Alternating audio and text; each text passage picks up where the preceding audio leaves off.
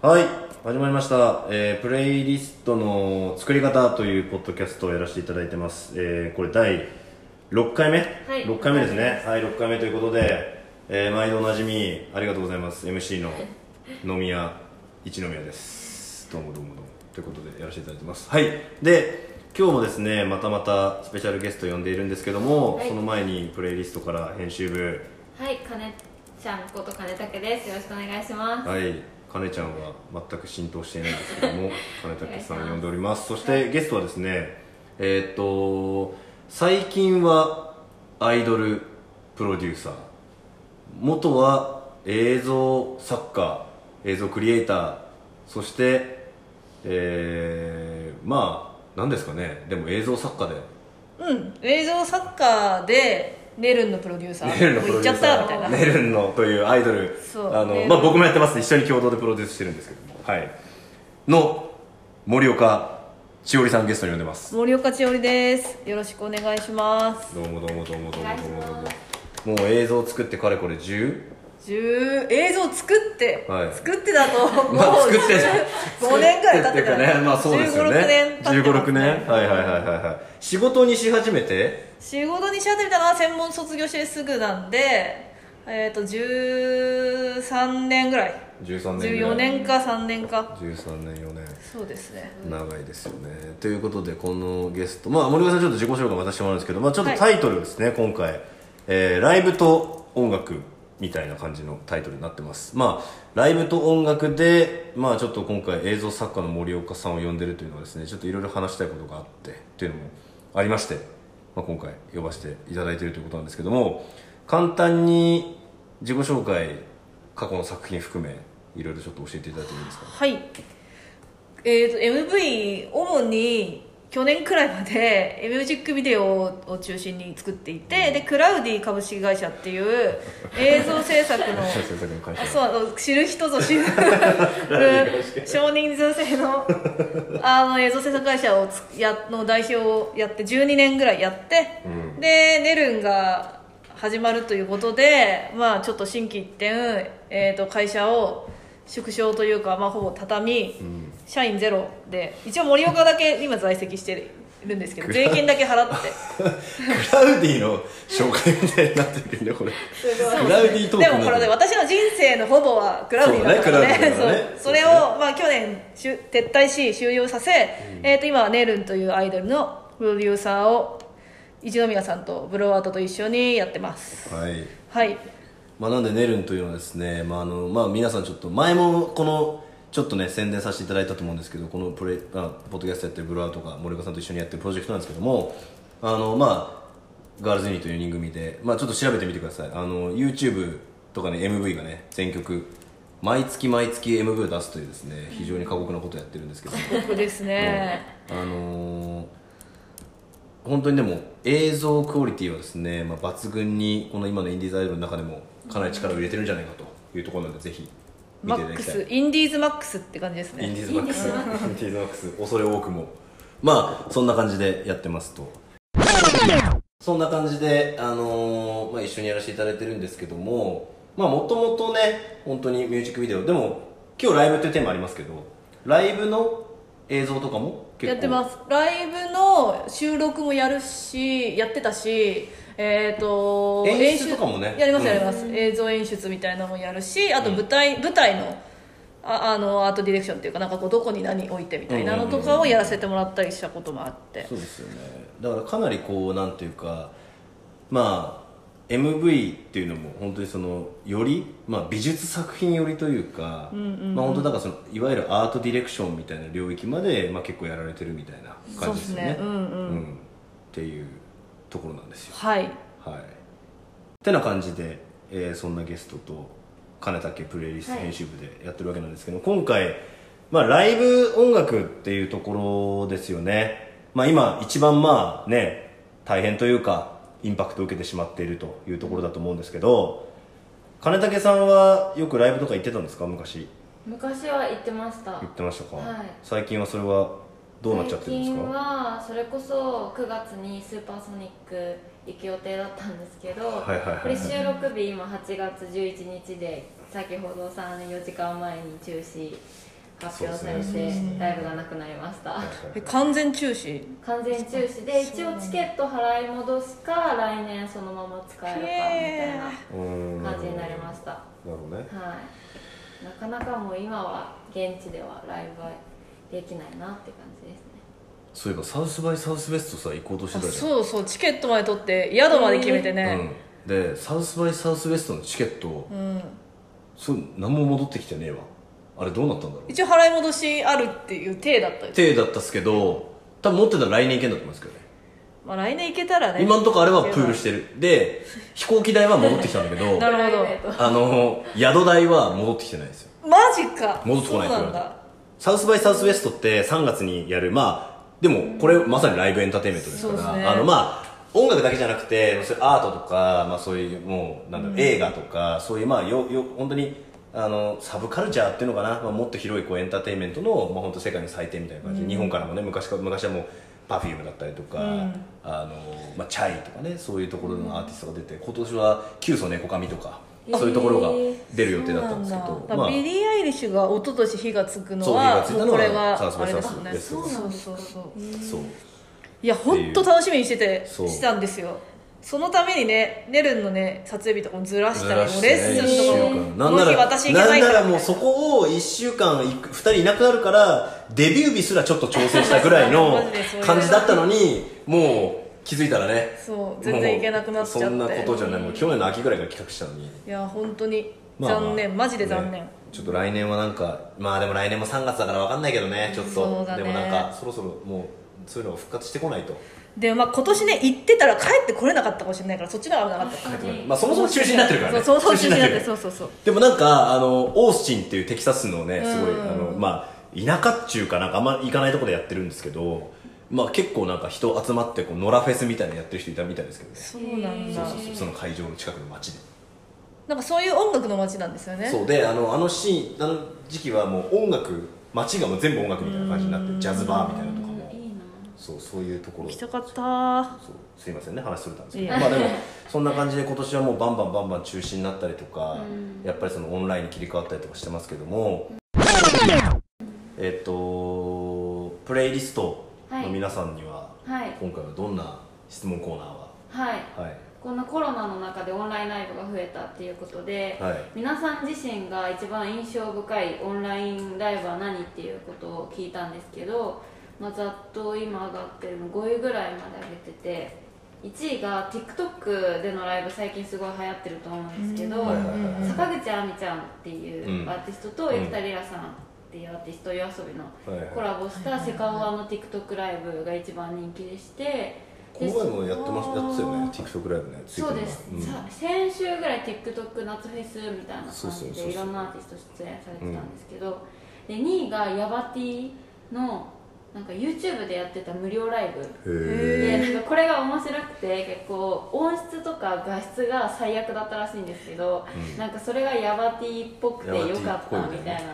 ことそのブランデディングねィ面白いなって思いましたそのブランディングねやばってはいね、え無料なんだもんねしかも無料ねまあ YouTube 無料ならねいや全然いい全然いい無無料な料らだったらネタ許になしるよてねみたいな感じで,、はい、で3位が、まあ、あいみょんのあの日比谷でやってたいはいはいはい「風とリボン」で4位が欅坂46のあの発表があったやつ最後に、ああ解明しますよね解明のねはい、うん発表があったやはいはいはいはいつ6位が「ゴーゴーバニラーズ」で東京タワーの下でやってたらしくてそのロケーションがすごい良かったでそれ配信ライブなのかなそれ多分収そうだと録思います収ちょっと細かく録配信セット作るの大変そうですよねでもね確かに外でねやばいでで5位がアイコあ違う、えっとフレデリックの全曲アコースティックライブ、そんなにみんなやってるんだねちゃんとねめちゃめちゃやってますねえそれお金取ってるの基本的に撮ってるやつもありますしヤバティみたいに撮ってないやつもあります、えでも大体3000円ぐらいとかが相場になってくるんじゃないかなってランキングあまだ途中だよねあ終わりです終わったあー、大丈夫でちすょうかどえ昨日かなんかに、はいあのニュースでブラックピンクの配信ライブ昨日だか売りら上げ8月の10日ですねそうそうそうそう収録8月11はい昨日あそうね今日あれだから、だからなんかそれがあれ売り上げうん3億超えてるとか言って、で投げ銭の感覚もありだかそうらでそうすねチケットがだから普通制限場所だと制限される、はいはい数万人だけど、もうそれがないんでたかが外れてるんで、うんみんなが買いまくるすげえ売れたらしくチケットが、うん3000円高のチケットが売れまくったかなんかでへー5000円かな分かんないけどトゥワイスですあかトゥワイスかなはいすいません失礼しましたトゥワイスでした、うんそうそれはなんか結局本当にこのオンラインライブ時代ってやっぱもう弱肉強食というか結局もう今まで稼げてるというか、集客できてる人たちって別に多分もうできるそう特にアイドルとかはそれ顕著で、まあでもバンドとかもそうだと思うんですよねでやっぱその要は今から族がめちゃめちゃ一番大変じゃないですかそうっすねリアルだったらまあ見れるし対バンだったら見れるけどやっぱそれでピンで、うんじゃあそれだったら別にぶっちゃけ100円でも分かんないみたいな世界じゃないですか、オンラインっていうのはそうね無料でもね時間使ってみるかどうかうんまあ少なくてもね家にいないと w i f i ないと見れない環境だからそそうそううそうそうやって準備するかどうかっていうのを判断しちゃうよねだから結局この前それこそアイドルの話になっちゃうけどワックの、まあ、なんていうのそ総選挙じゃないけどはいはいはいはいはいはいまあ9組ぐらい出てっていうのすごかったですよねやってましたけど、うんあれとかも結局めちゃ売れるしっていうだからま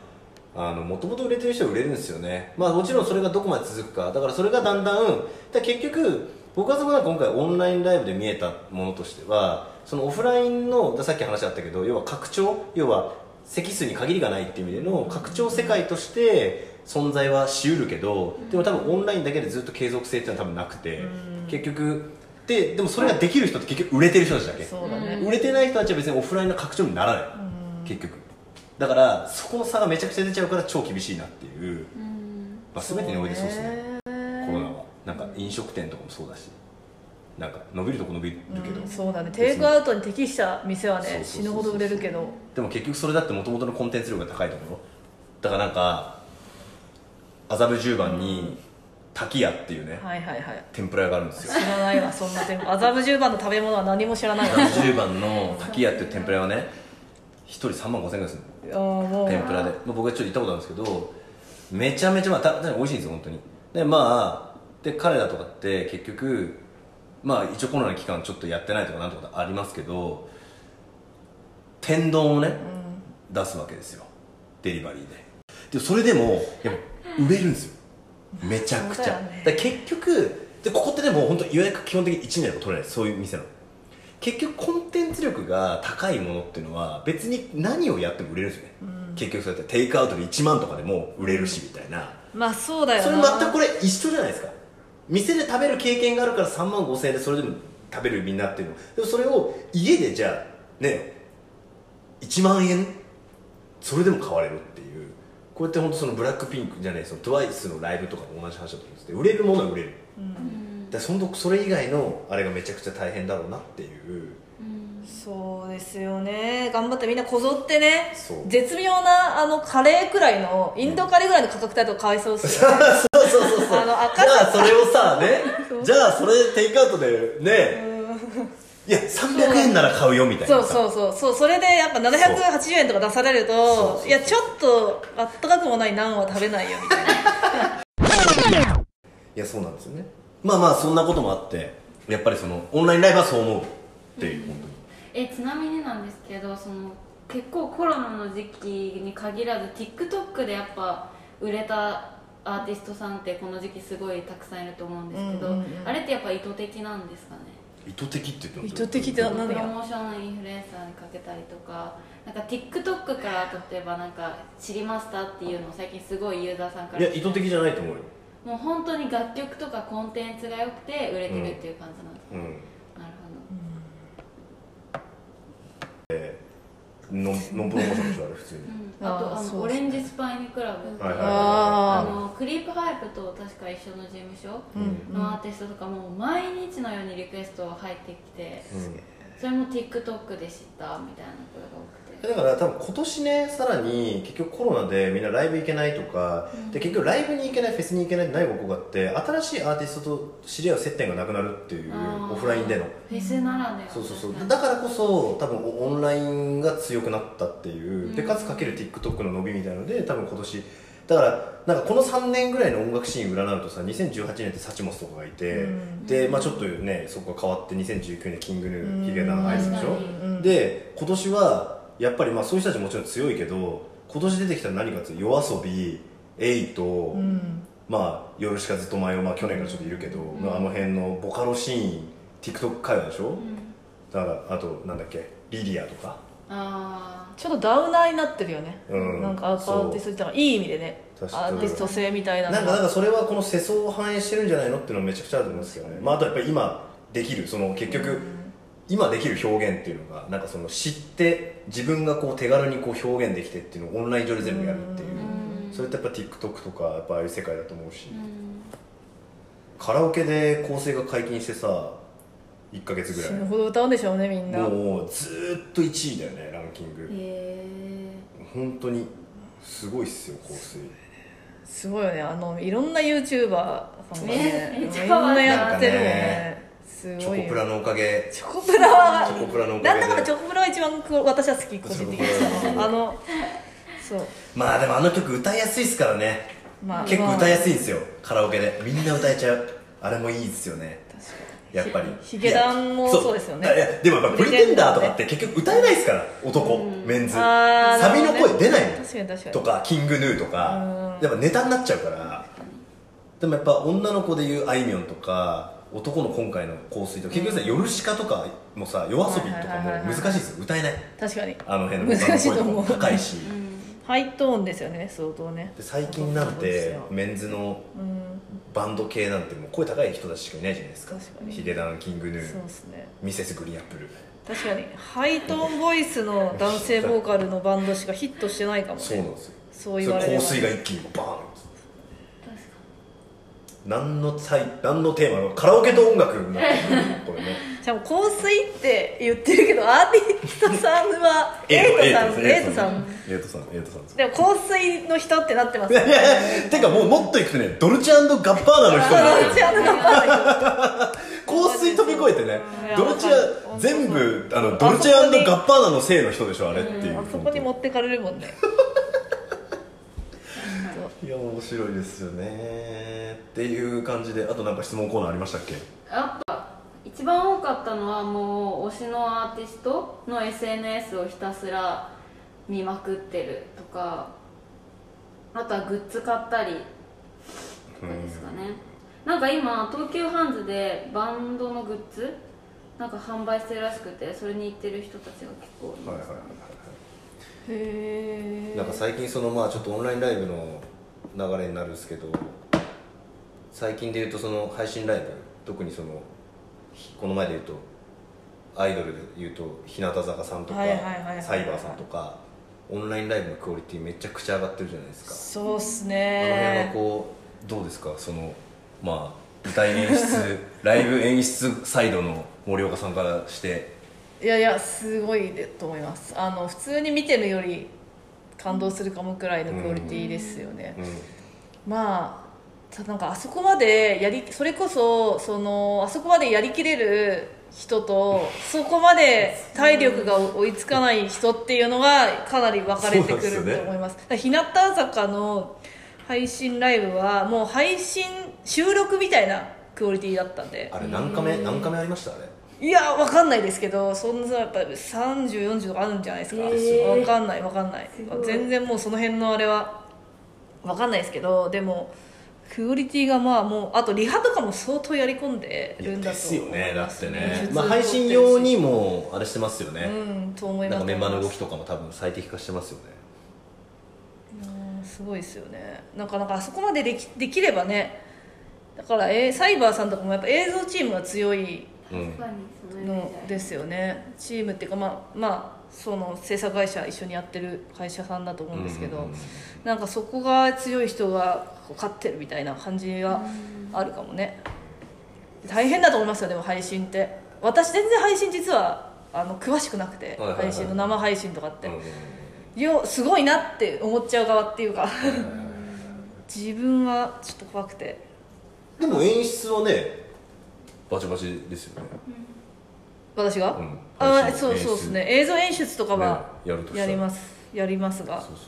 そうそういうそういう感じで実績もね収録チームと演出チームってまた別なんでまあそうですねだうっんて、そうかそうまあ、カメラのね結局あれですそうなんですとかねスイッチングとかの話になりますからねそうなんですよねなんかまあその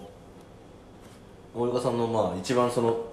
やられてきたジャンルでいくとやっぱ MV の制作ってことだと思うんですけど、んうんまあ結構そのそもそもやっぱりそもそも大前提その MV っていうミュージックビデオっていうものの比重重要度ってやっぱ年々上がってきてるなっていうのを思ってて、そうこでれすね前前もちょっとこれ前実は2回目かなんか収録で話しましたねはいこの MV のうんうんなんかミュージックビデオについてみたいな話があったんですよ、うんうんうん語りたくなる MV みたいな、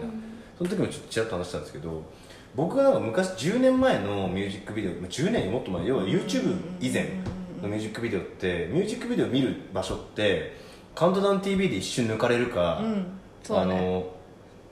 ボーリング場で流れてるかっていううんあ M 音とかそういうやつそうそうそうそうそうそうそうスペースシャワーそうそうそうそうそうそれがカラオケの本人映像みたいな、うんそんぐらいしかなかったあんそうでだねカラオケの方にそうだねそうだからなんか全体的にちょっと、まあ、言い方あれですけどちょっとなんか何あんまこだわってない映像多いじゃないですか、昔って、うんうんうんそうっすてテレビ向けみたいなテレビプロモーション用みたいないや本当にそうっすよね演奏シーンだけとかそうそうそうそうダンスシーンだけみたいなだったけどね今もうみんな飽和状態っていうか、ねだか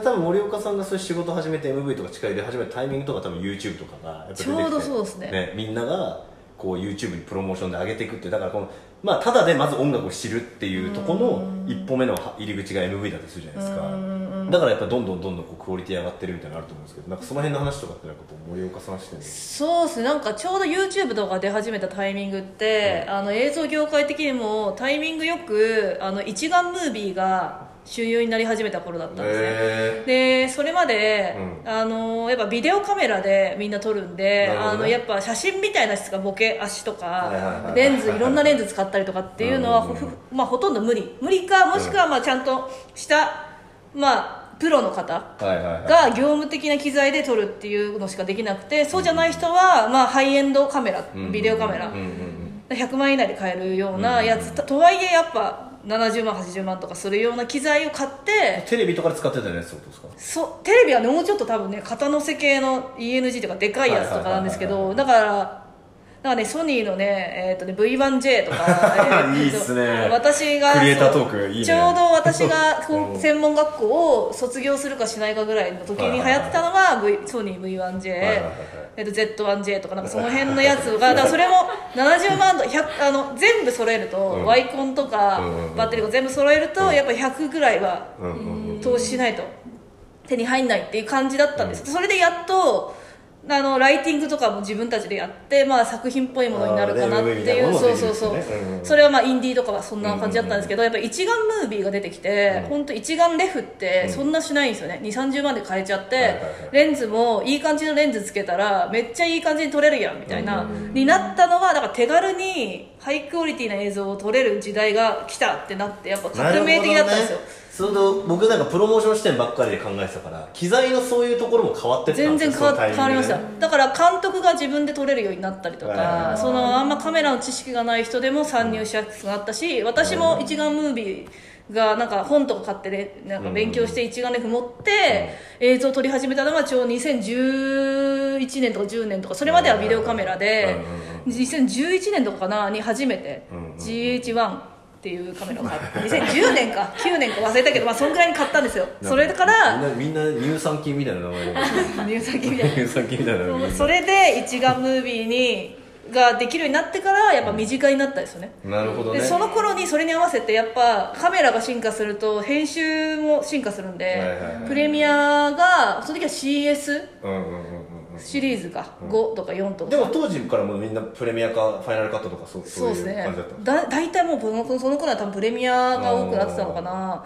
あプレミアム機能が良くなったりとかでどんどん使いやすくなって、はいはいはいはでハードディスクとかも安くなってってどんどんあーそうっすよねそう昔はそうだよね300ギガで1万そうだよね5000とか払ってたのも今そうっすねそうそう今4テラ1万円切ってたねりするそうだよねそれはね本当にそそううだから共に進化しないとそうっすよねそう現場で使えなくなるから、うんみんなが一斉に進化して、だって昔さ8ギガのさ USB メモリーとかであさ、ーはいはいはい3000とかしたしもっとしたもっとした、ねもっとした、うん、もう信じられないですよねそう信じられない8ギガな本ん当 にて8ギガなんてみたいなね今アマゾンで30本パックとかでで売ってたりしますからねこのね本マ当ジでデータの容量は本当すごいですよねそへうー俺だってマジで未だに覚えてるのがバッファローのもうこんなでかいのはいはいではい1テラ昔すっげえ10年ぐらい前に買ったんですよああ多でも分すごいことですもよう1万何千円でしかも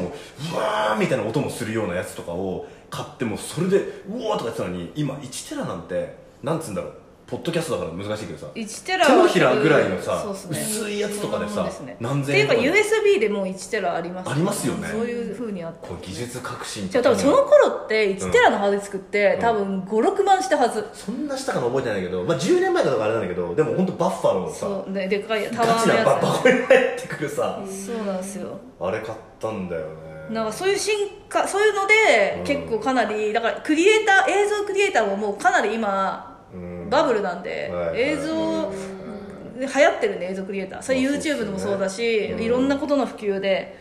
iPhone もすごいしね今 iPhone そのうっすよね1個あれば MV なの撮れちゃいますよ iPhone で撮ってる MV とか実際ありますよねありますあります、ね私も結構スローモーションのシーンとうか、んあの iPhone で撮ったりしますよ、はいてかそれこそネルのティザー映像はうん一部 iPhone で撮ってます、あそうなんだそうですそうですへあのなんか水の中にーあああそうそうそうの別撮りした別撮りしたあーうちの黒にはいはいあそうなんだそうそうあアシスタントの内村さんを連れ込 んで照明を持っててって言ってそう文字のブロック投げて私が iPhone 沈めてみたいに撮ったやつとあかー綺麗な映像でれうんいいっすね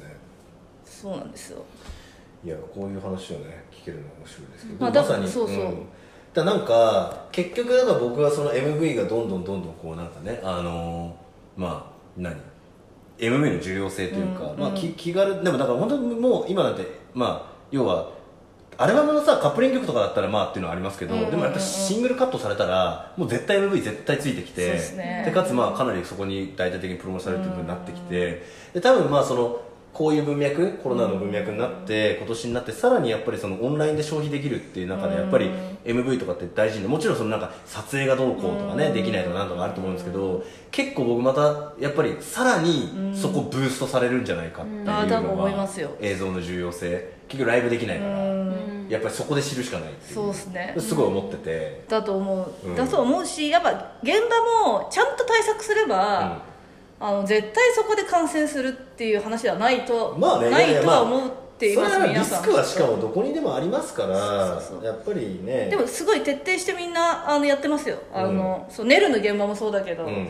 かなり徹底してね撮影してるからやってますやってますやってますそれはまあそうそうライブももちろんそうですね、うんラライブもやっぱ最近ねやっとこう解禁していってる中であのーまあ皆さん徹底してというかやっぱお大手のそうっすねライブなんていうのはもううんソーシャルディスタンスだし、逆に言うとでかいところから始めるんだよね、うんドーム級のそうですねドームアリーナとかが椅子置いうんて、フェイでフェイスアイアイシールドにマスク、うんあ二重で二重そ二う重そうフェイスシールドマスクでやろうとしたらしいんだけど、うん厚危ない生ですよね厚生労働省からねあダメって言われたの指導入ったんですかそうえー一気できなくなるよっつってフェイスシールドってつけたことあります俺ないあいや俺ないねフェイスシールド私なんか仕事仕事あのー仕事のねうんでの映像を作るときに、うんあのーそうやしたんですよスタッフ全員着用義務があって、な見えないああの反射がすごごくて見えなくてですよねあと、うんめちゃくちゃ曇りますよね曇る曇る、へーマスクとかしてるとそうそうこれは厳しいなって思いました、うんこれはだからこれでライブ見るのはいやきついきついきついかもなーって感じはありますよねあでも暑いしそうそうあの最近だったらようやくこの特にアイドル系とか、まあ、バンド系とか、まあ、人数めちゃくちゃ絞って、うんライブハウスで配信と組み合わせでやったりとかっていうアーティストさんも増えて、まあ、着席だったり座ってちょっと距離取って、まあ、皆さん頑張ってます現場は、なんでもうそうっすねね頑張ってるからネルンも頑張ってまうすんネルンもレッスンだけは死ぬほどやってま すからだけはってもうあのそう以外もやってるけどようやくライブ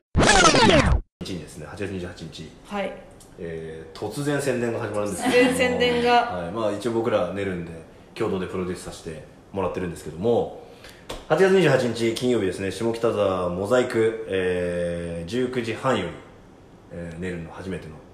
お披露目ネルンっていうのはねこの僕らが一緒にやってる僕と森岡さんでブローアウトと森岡さんでやってる、えーまあ、ブローアウトに所属しているアイドルグループなんですけども本当に映像にめちゃくちゃ力入ってるんでぜひ見ていただきたいですとでそんな、まあ、今までは映像だったりとか配信だったりとかでしか、えー見れなかった聞けなかったこのネルンというのが初めてお披露目でライブをするというところで8月28日下北沢で下北沢モザイクって大体キャパシティがまあ150から200ぐらいっていうところなんですけども、30人限定もしますこれは苦渋の決断ですけどね、しょうがないしょうがないしょうがないなのでもうおかげさまで30人30名、えー、とライブチケットちょっと完売させていただいたんですけどもなんとですね今回当日は、えー無料で生配信しますとそうそういや無料これあのぜひ公式のネルン NELN でネルンなんですけどもあの公式のまあツイッターとかにですねもう最近毎日そのリンクは貼ってますんでぜひちょっとチェックしていただきたいなと思ってますはいそんなネルンなんですけどもえっ、とプレイリスト編集部の金だけからはいするとどんな感じですか聞いてみてと初めてそれこそ「アンダーフォーゲル」聴いた時に楽曲自体すごい私自身も大好きでやっぱホーロック聴いてる人も絶対ハマるものだと思いましたしいいねビッシュとかすごい最近流行ってるしハマってる人多いと思うんですけど、はいビッシュ好きな人にぜひ聴いてもらいたいアイドルだなって思いまありがとうございますすはいまあなんかアイドルアイドルってありますけど本当に別にねなんかう僕らもあのそれに限ってるわけじゃないというかなんか一回本当にあのプレイリストのああいう音楽が好きな人にぜひ聴いてもらいたいなとはいいう感じですね、はいそそううですねですねメンでまバあーも頑張ってるから、そうで今回は、まあ、森岡ね森岡 P がいるんだけど結構ライブはライブ感出していこうとそうですだねけどね結構配信はね何回目も入れて結構ちゃんとやろうかな配ってい信はそうちゃんとした人にしてした人みたいなそう プロプロフェッショナルな人たちにそうそうそおうやってもらう願んいでしててただなんかね映像演出とかっていうのはというよりは、まあ、体一つのメンバーでのなんか魅力をそう最初なんだよね感じてほしいなってちゃいんうと感じのライブです、そうそうただなんか来年の4月ぐらいに今また結構大きめのね箱でちょっとライブ企画してるんですけどもそこはあのちょっと結構がっつり映像の演出とかもできるような場所なんでその辺からはちゃんとこうライブのとこでもこうなんかうちらの世界観をね出せるようにちょっとやっていければなはいと思ってるんで、まあ結構ね今後やっぱりその映像の演出映像演出がまたリッチになっていくオンラインライブみたいなこともやりながら徐々にこうオフラインに回帰していくみたいなのがライブの全体の流れになっていくんじゃないのかなっていう、まあちょっと当たり前ではあるんだけどまあなんかそんな感じなんじゃないのかなとはうん思いますそけうでどすね,、ねライブエンターテインメント、と思います、うんうんでも絶対復活しますから もう来年夏フェスやれなかったらどうすんのよ夏フェスという文化がなくなっちゃうなくなっちゃうよねあんなに素敵なもの俺この前全然この関係ないですけど「トゥモローランド」っていう、まあ、ちょっとこれは EDM 系のあーねへーちょっとこのいいねハウスミュージックのベルギーでやる、まあ、要はウルトラジャパンみたいなウルトラ系ウあールトラのまあそのヨーロッパ版みたいななるほどのなでるほど世界最大の EDM フェスって言われてて本当にすごいんですよ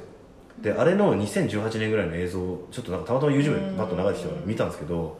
もう密とかいうレベルじゃないんだけどねもう本当すぐブワーみたいな人がもうオラーいてもうあれ見て泣きそうになりま したもんいつこれがまた確かにねいつ復活するんだってうん僕もいつね去年だって一緒にさ TIFF も行ったじゃないですか、うんあアイドルフェスのね、でまあ僕もすごいフェス好きだからずっと行ったりしてましたけどなんかライブハウスとかもさ去年行ったりしてていろいろ思い出すけどなんか別に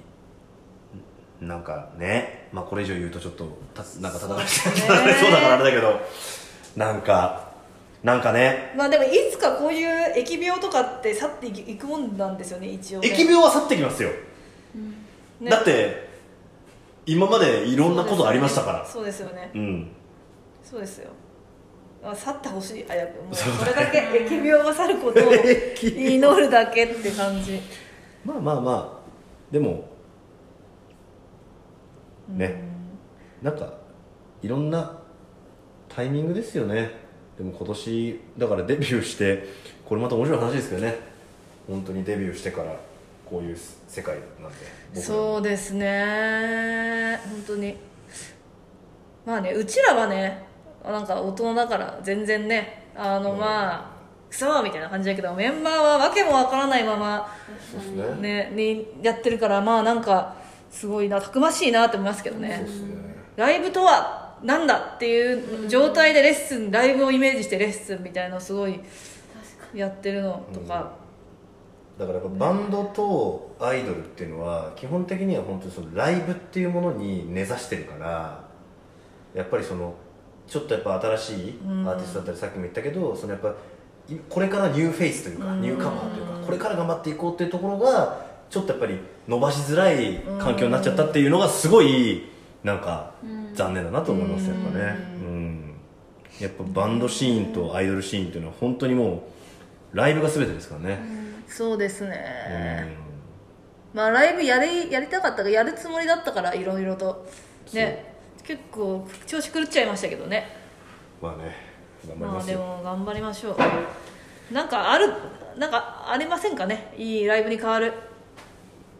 いやなんかそれね俺もうすごい思ったんす よこのあれででまあ僕もその会社ねみんなとやってるからあれだけどやっぱりミーティングとかってぶっちゃけその仕事のうん本当にオンラインでいいんですよ、うんまわかるあオフラインじゃなきゃ伝わらないのもあるからそれはそれでややるべきだし、ほぼまあ、そオンラインれでそれこそ会食だなんだとかって、そういうなんかちょっとちょっとこうしクローズドコミュニケーションの方がいい時とかも全然あるし、でももうすごいいろいろややったんですよねだから要は外の人との打ち合わせとかもやっぱり、ね、お仕事はマジでオンライン化できるとこれ僕の、し私的な感想ですよ僕いやいやの個人的なわかりねますようんで飲み会ね、うんズーム飲みなんて本当に面白くないと、うんやっぱ飲み会は、うんやっぱこう膝つき合わせて飲んでるから楽しいと、ズーム飲みってなんやねんって そうそうそうそうやっぱ思ってはいた温度が伝わるのがいい時と悪い時というか、でライブも僕ねみ見てやっぱりでもいいライブはすごい本当いいいオンラインでもいいと思うんだけど、でもやっぱりライブ要は生に勝てないなっていうのどうしても思っちゃうどんだけ演出しててもまあねそれはそうライブってものそそのものはやっぱねい一緒に楽しむものっていうのがそういうそういう単語だからね、うんライブってねだから僕の結論うは、んあのライブと飲みはお絶対に代替されないうんうんと思いました、オフラインでってオフラインで、あのプラスアルファにはなるけど、取って変わるってことはねもうないと思います、人間が人間である以上ね、これははそうだと思いますようんだから僕はもう信じてそこまで作り続けるしかないうん、そうねまあ折れないで頑張るしかないよ折れない心ですようもう、ん最後はなんか根性論みたいになって、これはなんかあれかなもう最後なんか爆風スランプとかでの曲をお送りした方がいいのかな今日なんか 確かになんかどどうすればいいのかな今日のバックスラブ聞きたいですねすごいねなんか今日はこれ一応 Spotify のポッドキャストって、うんはいラジオみたいに曲送りできるんですよあそうなんだで曲入れられるで曲が流れるんですよあららららし今知ったわそうそうそうれだから一応最後僕ら毎回曲送りするんですよあじゃあ爆風スラブがいいのか寝るんかどっちかじゃない寝る寝るでいいじゃないが、あのーごめんなさいねちょっとねるんと僕らが一緒にやってるアイドルのスクエアいいんじゃないあーでもさ MV スクエアはちょっと MV 見てほしいからまああ、あ全部見てほししいんだけどノンフィクションはでもさちょっとそのコロナっぽいみたいなそうのだもねさ、ノンフィクションにしまじゃすあノンフィクションの曲のたテーマだけ軽く説明してもらって最後ノンフィクあショオンのッケー曲送りしてもらって、えー、とノンフィクション中曲があるんやね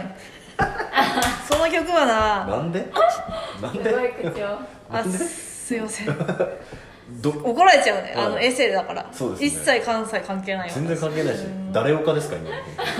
森岡ですあーオッケーオッケーえっ、とノンフィクションはあのちょうどコロナの自粛に入ったか入ってないかぐらい入りそうなやばい雰囲気の時に書いた歌詞を書いた曲で、うんなんかパッと聞き夏休み暇してる人の話みたいな感じなんですけどあれは実は夏休みになになったのにコロナでどこにも遊びに行けない、まあ、まさにでもあの時はね3月ぐらいだったんでまさか夏にはそんなそんなことなくて解禁されてるだろうって思いながら書いたけど、まあ、あの世界はコロナの余波が続きまくって夏でも休み妄想に的なねそうの妄想妄想そうそうじそう女の子あの世代の女の子たちが妄想するそう夏夏の休世み界とかねあそれが MV なんですよああそういうことねで歌詞歌は、詞はねうんそう退屈してて、あもうどこにも遊びに行けないけどもう夏じゃんみたいなことを歌ってて MV は、うんそのそれのその、まあねまあ、世代っていうかネルのメンバーが、まあ、絶対にできない夏っていうのを MV の中でやったっていう、はいはいはいだから本当にできなくなっちゃったって、うんもう8月でこの状況で夏休みがないっうんて嘆きながらそうねそうやってそういう,、まあ、そういう文脈のあるっていう曲なんですははいいから聴いてほしいなはいということで今回はライブ、まあ、今特にこの今の時代の、まあ、ライブエンターテインメントと、まあ、音楽ともろもろ、まあ、MV とみたいな感じの話をさせていただきました、ゲスト森岡さんありがとうございましたお願いしたはいということで最後じゃあ皆さん聞いてください寝るんでノンフィクションノンフィクション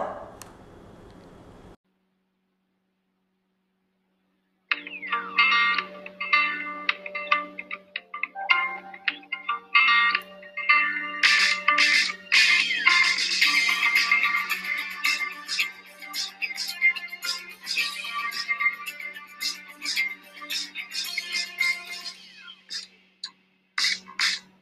もうなたらあなたはもうすでに枯れちゃった雪らしく華やかな隣に何が好きな日差しはもったいないなだけどこれもいけるあるオレンジジュースメカメカメカラブに下がるチラチライヤを目にしめたくらメイクメイクアップするよりきっとが理想変わるピンクでいいじゃないだ今開いたサイト飾れとビートズマシャルのつぶやきれいな地平線の願い少し高いよ手を振った夏があけたわけじゃないもういいやノンフィクション同じ景色のベッドサイド映像が届けたアイスもったいないな飲み寄せちょっとクラクラ甘すぎだ Wake up, wake up, 君が起きてくださいあらわが笑顔よ今だけの窓で大丈夫に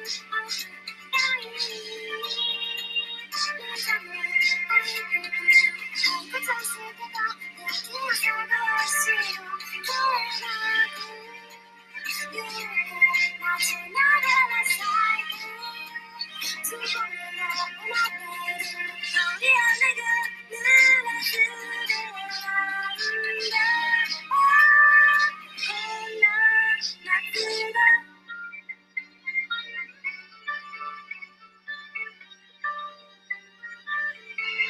「誰も愛の近くにいるそう」「まだ楽しいはずの毎日来ないよ」「ちょっとくなったら声をして」「幻みたいにはないで」